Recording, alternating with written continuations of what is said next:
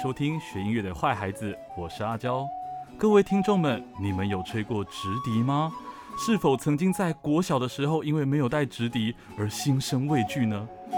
是否又曾经在升上国中之后莫名其妙的发现直笛变长了呢？各位，我们今天要跟大家聊的就是直笛的迷思。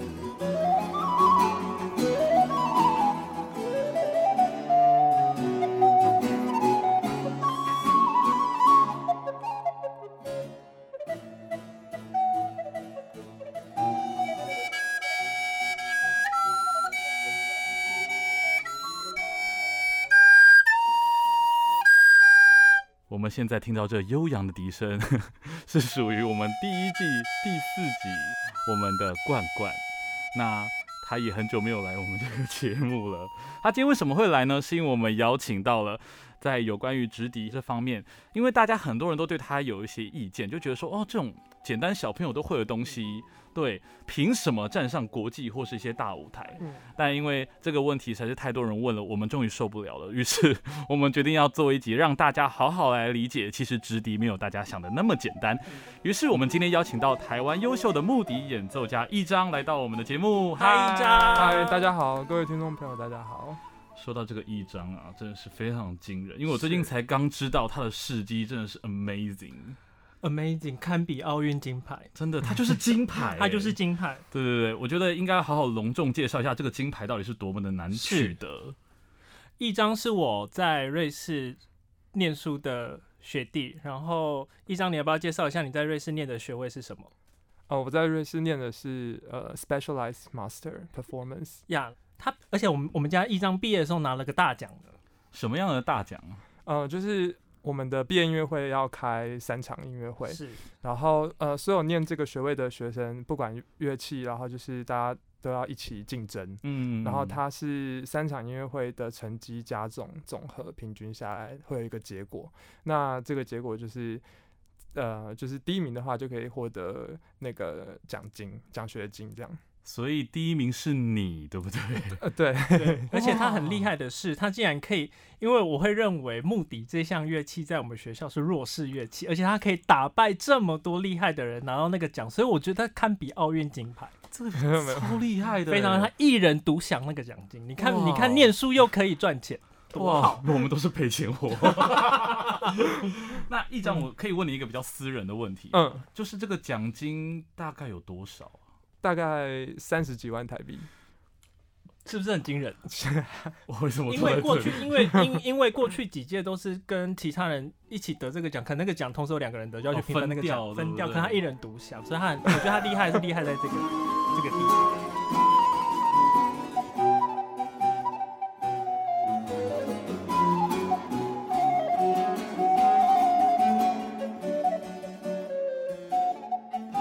蛮想问一章一件事情的哦，因为你选择的是木笛这个领域，对。那因为像小时候大家都呃，台湾的小朋友都一定会学过直笛，对哦，他们他们到国中都是，对。那很多家长会不认为这个是一个可以变成主修的乐器，他们甚至难以想象，因为觉得平常都在家里面吹，对，那为什么你如果要念音乐，为什么不去弹钢琴、拉小提琴，而是选择一个比较偏冷门的目的呢？当初想要选择这个乐器的原因是什么？当初其实很简单，就是国小的时候大家都要参加社团，嗯然后我记得那个社团问卷上面，其中有一个就是直笛团，然后可能就觉得直笛团，嗯，费用不用太高，就乐器不用买到太贵，嗯所以那时候跟家长沟通就觉得好像这个还蛮比较轻松这样，嗯然后就就选了直笛团。嗯对，然后我记得以前幼稚园的时候有吹过高音直笛，然后想说可能还比较熟悉。你幼稚园的时候就在吹高音直笛、哦，对对对，很超前部署哎、对，可是我回去看照片，我发现我左右手是拿反的。幼稚园的时候不，一样，我是一般是左，手在上，然后我的嗯照片是右手在上，然后另外一只手完全没用到，就扶着底尾这样那你是直着吹还是横着吹呢？直着吹。你不要问这种没礼貌的问题。哇哦！而且因为刚刚我在看到一张进来的时候，他大包小包带了非常多的笛子，而且他其实每一个长得都不太一样。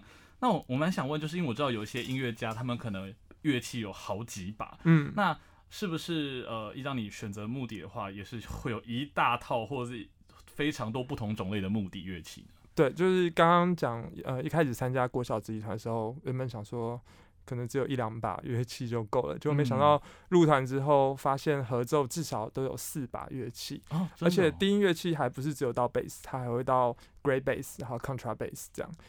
对，然后才发现到原来木笛有这么多不同大小的尺寸，所以你妈妈有没有觉得就是上当了？就是有其实有，一一只一只接着买，然后没有尽头，发现入了虎坑这样。哦，来不及了。那我我好奇的地方是，木笛跟塑胶制的直笛，它的价钱它可以落差到多大？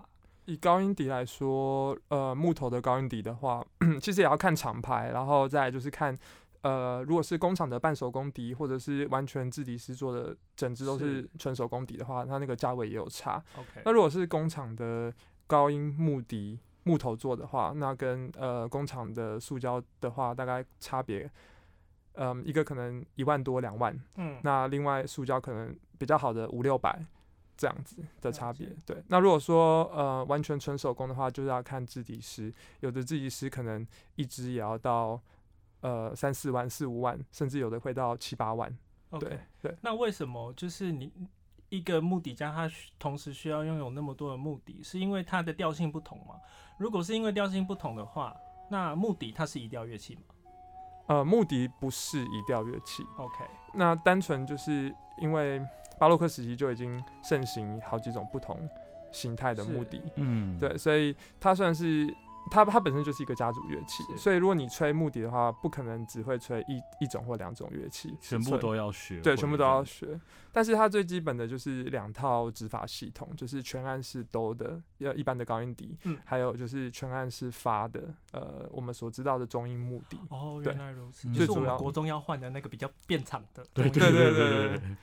那我还蛮好奇一点的，就是因为刚刚我讲到有不同材质，甚至是不同种类的乐器。对，那你会不会很常需要关注或保养它们？因为我知道有一些音乐家他们在上台的那个刹那，甚至会关系到那个环境的湿度、空间，然后当天乐器的表现状态。像在欧洲的时候，我们常常有时候会在教堂演出，那尤其嗯是冬天的时候，有有些教堂它可能甚至没有暖气，嗯，所以整个就是在一个很冷的环境演出。那如果是这个情况下，呃，我们就一定要先预热我们的乐器，让它尽量到跟我们体温是差不多的温度。所以放进烤箱里吗还是 请问你要怎么预热？对啊你有特殊的工具？夹在身上？就夹在嘎吱窝吗？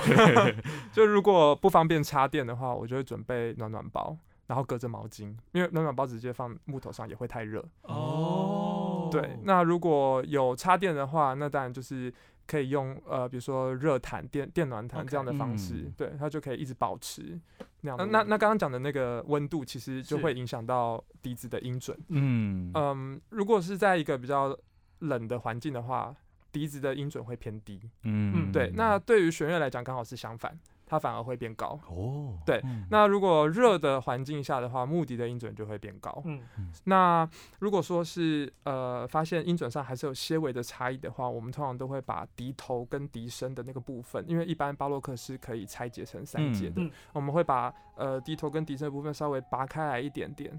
就是让它整个长度变长一点点，那这样子的话，它的音准可能就会下来一点点。对，如果音准太高的话，对。那一张我好奇的是，嗯，如果你拿到一首新曲子，你要怎么？你要从哪一个部分发掘，去对应出你想要选选哪一把木笛上场？嗯，一般作品的话，它都会呃很清楚的标示这是给哪一个型呃哪一个尺寸的木笛使用。那呃有时候如果我们是吹其他乐器改编过来的作品的时候，这时候我们就要先看它的调，嗯，对，因为它的调就会直接决定我们用什么目的是最适合的。嗯然后再来就是看它的那个呃音音域，对了解。哎，一张我蛮好奇的，就是像我现在有时候去听一些不管是交响乐或是管乐，其实我在很多的编制里面都是没有看到木笛的。嗯那因为我听说木笛这个乐器其实是很早就开始有了，那为什么中间会好像消失了一段时间呢？嗯，因为穆迪我们目前所知最早的起源应该是中世纪时期，然后再演变到呃文艺复兴时期，然后再发展到巴洛克时期。那它最主要会消失，其实跟呃巴洛克跟那个十八世纪后期开始呃乐器开始改良，然后呃大型的呃交响乐团出现的原因有关。因为穆迪这个乐器它本身还是保留原来的原始的风貌，嗯那它没有办法，呃，它没有去呃改成呃金属制或者是呃变变成更大声，所以就不太适合在呃交响乐团的编制里面。哦，所以是在那个年代的时候，刚好新的乐器百家争鸣嘛，是这个样子。应该是说它，因为他就是他讲的，它的材质没有办法被改变，就等于音量没有办法被改变，然后逐渐的就被长笛取代，因为长笛是它是后来一直在改良，然后它从原本的没有键，然后到开始加键。那我我其实很好奇的是，是不是在文艺复兴时期跟巴洛克时期，穆迪的地位非常强势，然后它的强势地位等同等同于小提琴，就是那时候那时候的长笛其实没有那么强势。呃，穆迪的最黄金的时期应该是巴洛克时期了，因为可以从作品里面看到穆迪常常。呃，有很多协奏曲的作品，对，是是属于独奏独奏乐器的角色跟地位。嗯那他也有很多三重奏鸣曲或是室内乐的作品是跟小提琴一起的，所以应该穆迪在当时跟小提琴是处于呃相同地位的独奏乐器。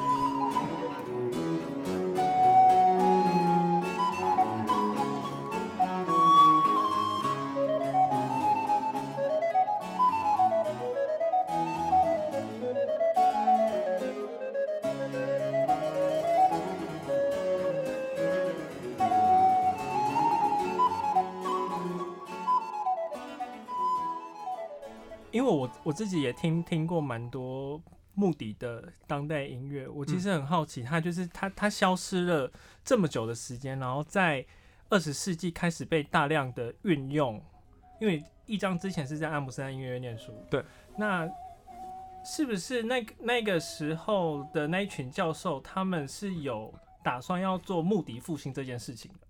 对，应该是嗯，最早是二十世纪初古乐复兴运动先开始，然后呃，其实不止木笛，还有很多其他古乐器，像呃可能大键琴或者是其他的弦乐器等等，就开始被重新发现。然后呃，因为毕竟大家这中间都消失了这段时间，嗯嗯所以大家在看待这些乐器的时候，同时又以一个新的角度去看待它。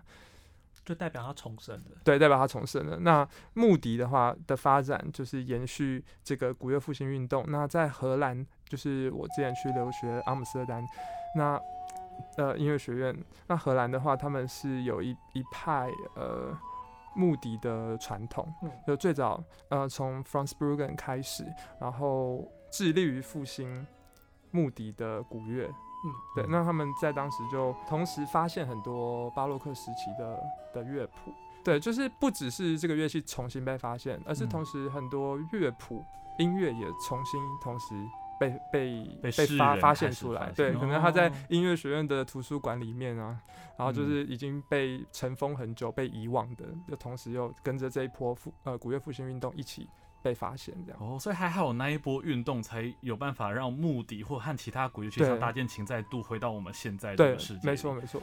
那那那个现代音乐，我觉得就是双向并行。嗯就是他们也希望说，呃，把穆迪就是在跟现代当代的作曲家做结合，然后继续去发展呃这个乐器的的 repertoire，能对对曲目嗯这样对，刚刚有提到就是荷兰那一派嘛，嗯，那代表说有其他派吗？现在在欧洲已经是各个地方几乎都可以都可以驻修目的自。成一派，大家都是不同的派别嘛。对，但是最早的很多现在欧洲音乐院的教授，其实那时候都是留学，都是跑到荷兰去留嗯学。哦，对，所以有有点算是嗯一个大钟，然后再再分散出去这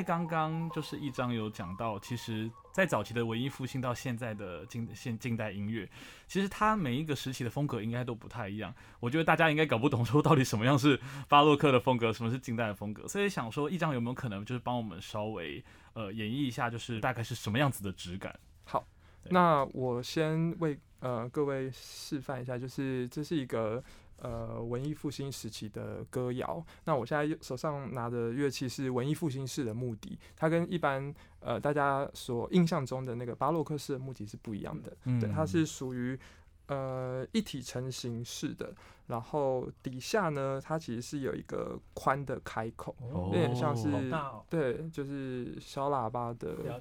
的底部这样，但只是没有没有那么那么宽，对。嗯然后它的构造就是这样子的构造呢，就导致说它的低音非常的浑厚。嗯对哦，我们现在正在看到的是一个很像桌角的东西，我完全对猜不到它它是什么样的它的声音比起巴洛克的话，就是比较再更粗犷原始一点。哦对对，对好期待哦。对，好，那那我就吹一个一小段旋律。好，好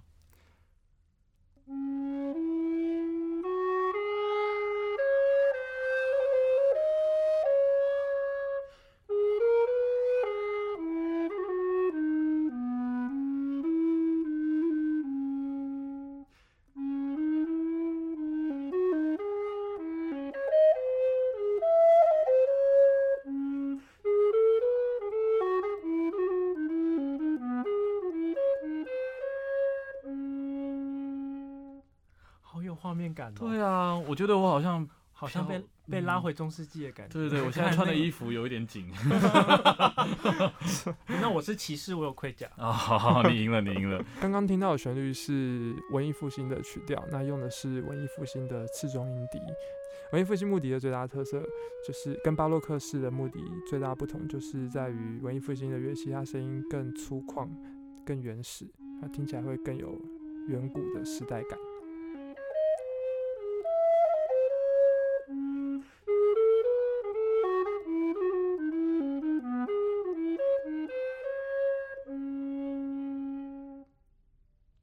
刚刚我们听完了文艺复兴的部分，那接下来进展是巴洛克的时期嘛，嗯对不对？嗯，那巴洛克的时期，它的风格又是怎么样子的呢？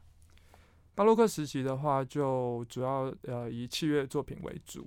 那呃木笛常常都会跟数字低音 basso continuo 一起做结合。嗯，那今天各位观众听到的是 Francesco Mancini 的木笛奏鸣曲，那它其实是写给木笛跟数字低音。那很多人可能会想，数字低音是什么？嗯数字低音就是呃底下的低音声部，所以其实它是一个两个声部的奏鸣曲。哦呃，主旋律是上方由木笛担任，然后下方的低音声部呢，就是由数字低音乐器担任。那这数字低音乐器呢，最常见的就是大键琴，哦，对，因为它一定要是一个，一定要有一个可以弹和弦的乐器，会比较理想。它可以把那个和声丰富的表达出来，完整的表达出来。嗯，那另外常常还会再建的就是有一个呃旋律低音旋律乐器，去加强那个低音旋律的部分。嗯，像我们常常会使用巴洛克大提琴或者是低音管来来吹奏低音的旋律。嗯，对，那有时候甚至还会再加上鲁特琴。那鲁特琴的话，当然也就是弹呃和和声的部分、和弦的部分。那它就是如果同时使用鲁特琴跟大键琴的话，他们两个之间还要做一些沟通协调。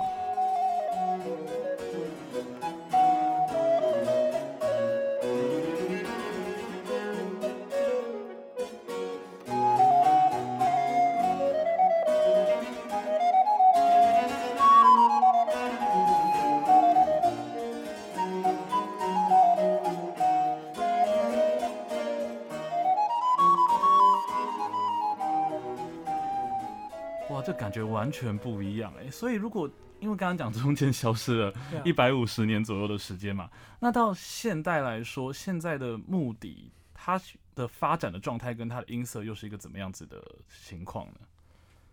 到了现代乐的的部分，我觉得目的使用的范围又更广了。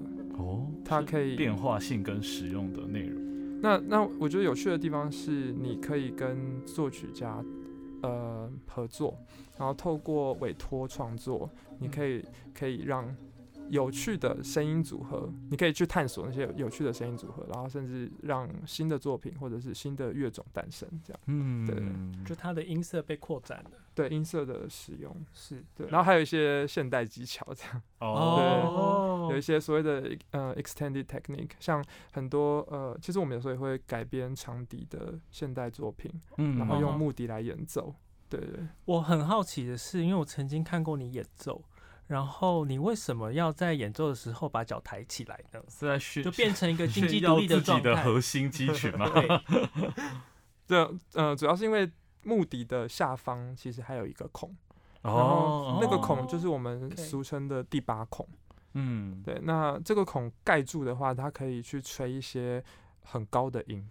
哦，对然后所以如果我们要吹非常高的音的话，我们就会通常会使用第八孔，然后再用泛音的方式把它高音吹出来。所以你听起来很容易在台上跌倒。对，啊，你你你对，曾经跌倒过吗？呃，曾经快要跌倒过，啊，好可惜哦。而且以前就是一开始不习惯的时候，都还要用一个辅助，可能踩在钢琴椅上之类的，对。哦然后到到后来比较习惯，就是真的要完全要一只脚站。现在你已经可以一只脚站得稳稳的。现在可以，对，哇，专业专业。那呃，因为刚刚有讲到就是近代的东西，嗯就是我们还是想请一章帮我们示范一下，就是刚刚有提到的呃一些近代的技巧。好。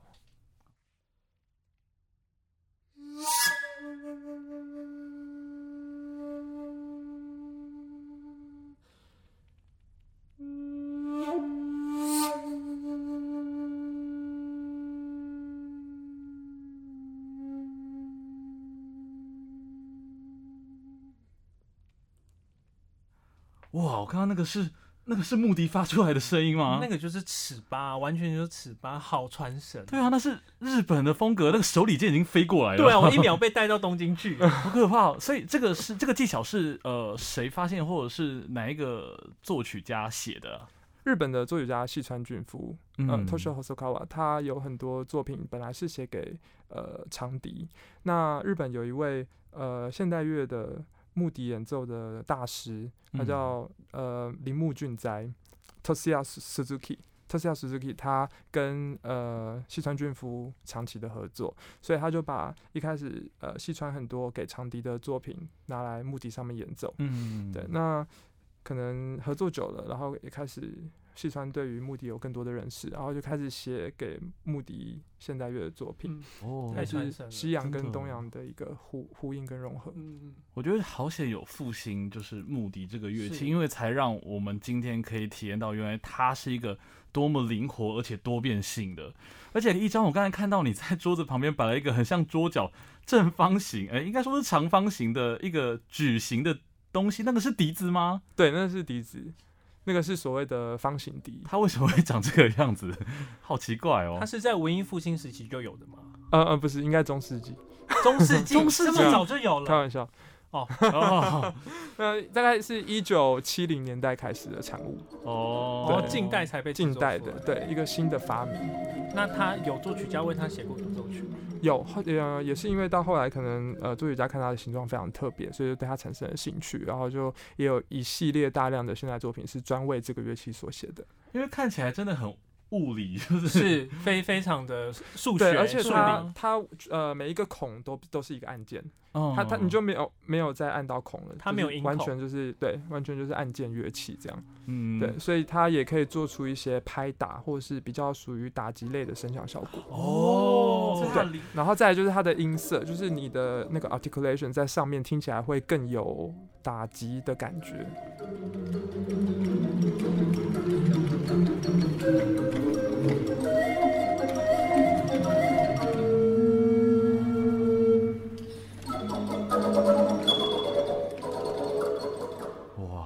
真的颠覆它也可以我吹对乐曲木笛的想象，哎大大颠覆这一。对啊，因为你看有生物多样性，就有目的多样性。目的好可怕哦！对，就是木笛真的这个物种呃物目的目的。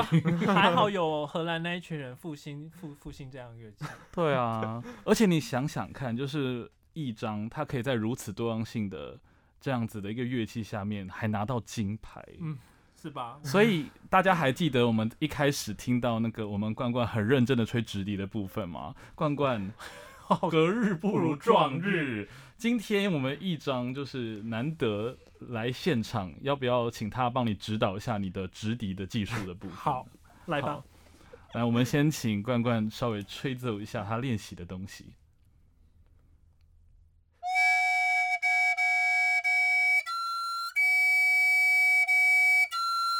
好了，我觉得可以了，我觉得可以了。就很羞耻啊！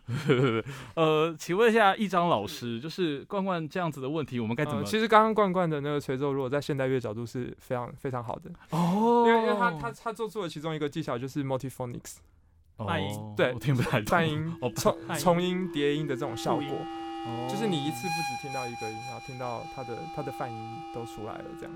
原来你不是没才华，而是被我们误会了。是我走的太前面。哦对那 现在乐常常会使用，对，当做是一个颜色这样。所以在过去其实比较少见，就是过去你可能就会被烧死。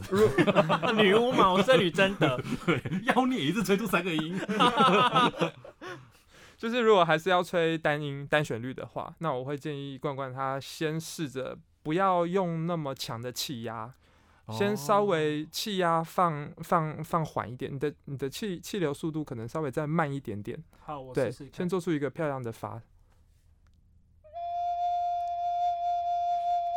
对对对，这个这个方向是对的，但是现在又有点太收，现在声音我听到了憋憋的。胆怯的声音。，对 因为我的肺已经开了，然后回不去。你你没有刚刚那个舞台效果了。那我再试一次。好好，你再试中间这样，很好哦。对对对，就是刚刚有一度有没有？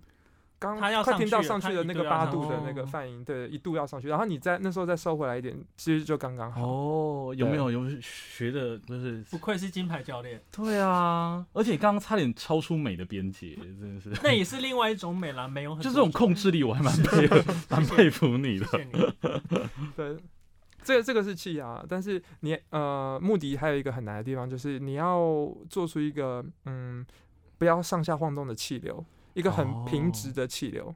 这个这个可以可以是第二步尝试的对，就让那个音可以保持一个直，不要有抖动这样子。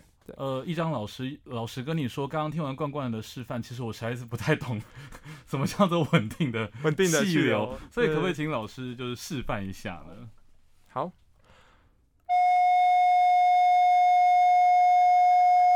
我懂了，我被打脸了，啪啪。哇，你的脸好重哦，冠冠。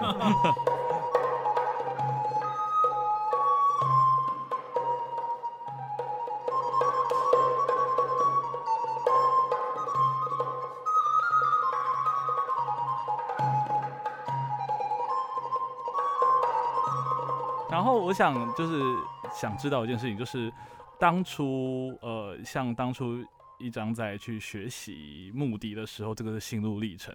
那因为我相信很多人可能都会对目的有兴趣的话，也想走这个路的话，其实很容易被台湾的家长拦阻，因为他们其实还不了解，其实目的是有那么多的灵活跟多变性，还有发展性。所以，如果今天有一个小朋友，他是对目的非常感兴趣，甚至是未来是想要以目的为一个专攻的呃专业，你会想要怎么鼓励他呢？现在很多学校都有直笛社团，所以我会嗯很鼓励呃同学们，如果有机会的话，可以参加校内，不管是校内或是校外的直笛团，然后增加合奏方面的经验，而且嗯跟大家一起吹奏也会提升乐趣。这样，那呃，如果想要再更进一步提升自己个别的演奏的话呢，其实台湾呃近几年都有很多优秀的。目的演奏家们，他们去出国留学，然后呃陆续回到国内，那也也可以透过呃找这些呃优秀的老师们，然后再进一步提升嗯，自己像是的一张老吹奏。师啊，是对，像他刚刚就是才稍微指导了一下冠冠，然后就 everything different。Yeah 所以我 Thank you。所以我自己认为，其实可能直笛是很多台湾小朋友第一个碰到的乐器。对，那这也会让很多人会小看它，嗯觉得说，哦，那应该是很简单吧，所以给小朋友学什么？嗯但其实木笛这个乐器的种类，它其实是很渊源的，它有很多的深度、很多的广度，而且它有很多种不同的可能性。所以其实我们不该小看它。希望大家可以透过这一集，然后更对对目的有更进一步的认识。对对对，那我们今天节目中有非常多好听的音乐，我们会放在下方的资讯栏。对，如果有兴趣的话，请务必要点下来听，你们会发现一个目的的新世界。如果有任何的想法，或是想了解其他什么样的乐器迷思的话，还是欢迎到我们的 FB 或是 IG 底下去留言，我们都非常乐意回复你，而且甚至你们的留言会成为我们下一集的单元标题哦。我们是学音乐的坏孩子，我们下次见，拜拜，拜拜。